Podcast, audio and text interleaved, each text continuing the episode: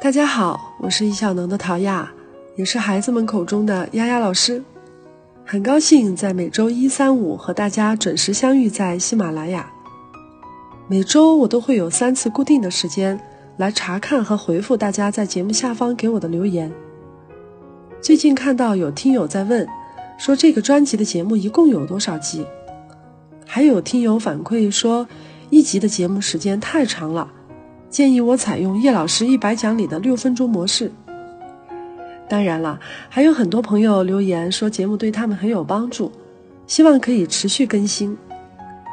丫老师在此呢，感谢所有人提供的反馈以及大家给我的鼓励。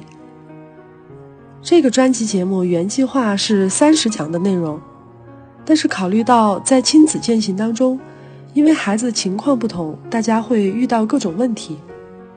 所以我会根据大家的反馈持续调整，增加践行过程中的案例，以便帮助大家更好的理解并且借鉴使用。在上一集里面，我们讲了婴幼儿期和学龄前，在这一集里，我要带大家一起走进小学阶段的时间管理。在成人时间管理里，我们倡导用梦想和目标来管理当下的生活。每天叫醒自己的不是闹钟，而是我们的梦想。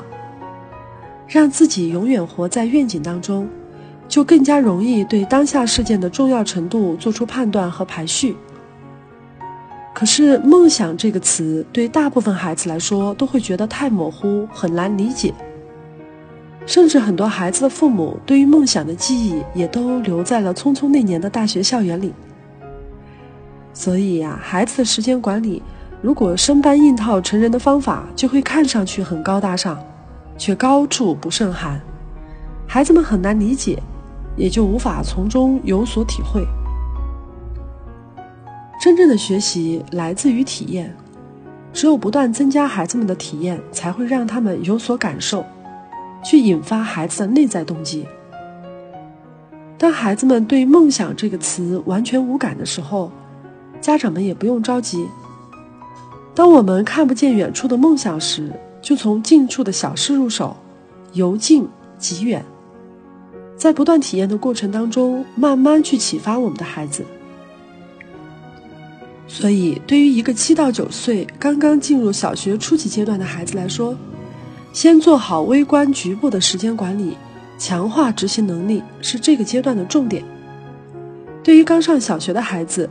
一方面强化作息规律和生活技能的熟练，另外一方面让孩子养成固定时间做作业的习惯，先做作业再玩。这个看似简单的习惯会成为孩子管理好放学后时间的基础。因此，放学回家先做作业，这是学龄儿童上小学以后首先要培养的第一习惯。对于孩子习惯的培养。往往在行为开始之初就是最佳时机。错过了这个村儿就没有这个店儿，并不是说以后没有机会，只是如果从一开始就有意识的去培养习惯，更容易让行为得到固化，孩子也没有那么大的抵触情绪。所以我特别建议家长在小学一二年级的时候，要合理的安排自己的工作和生活事件。为生活做一些减法，把重心放在孩子的习惯的培养和陪伴上。进入小学以后，孩子们的识字量开始增加，认写汉字的能力开始快速提升。这样，我们就可以在孩子的学习区设置一块时间管理的看板，让他们了解还有多少时间，对应着还有多少没有完成的任务。对自己今天的任务完成情况，还有近期挑战的关键点进行记录，可以帮助孩子们了解计划和现状之间的差别。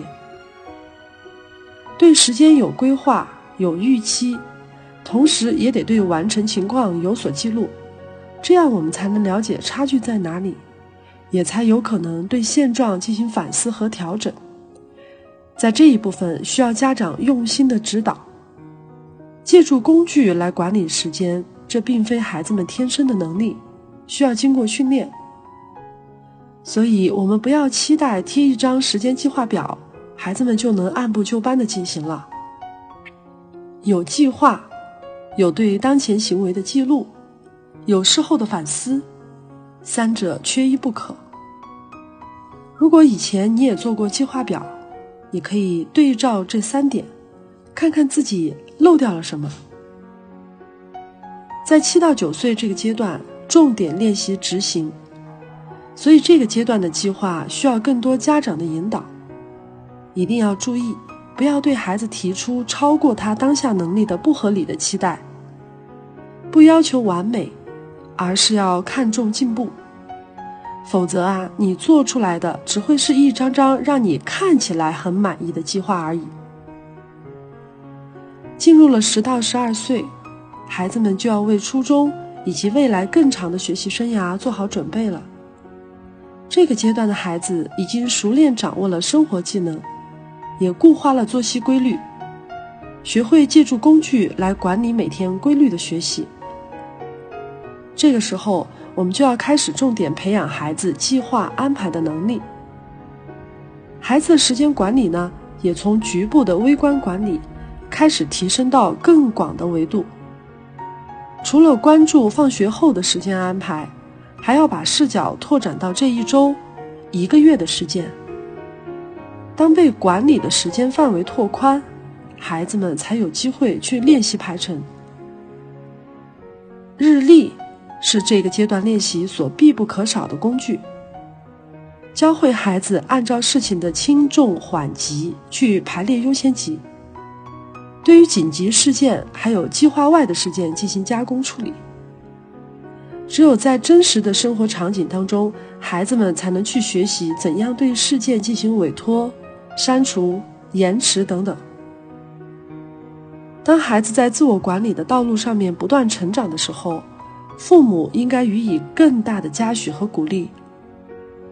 当孩子们的生活学习变得更高效，拥有更多时间时，切记，千万不要着急给孩子增加学习任务，而应该带着孩子走入更多不一样的体验当中，把那些赚到的时间用来扩大体验范围，从中慢慢去引发孩子的梦想。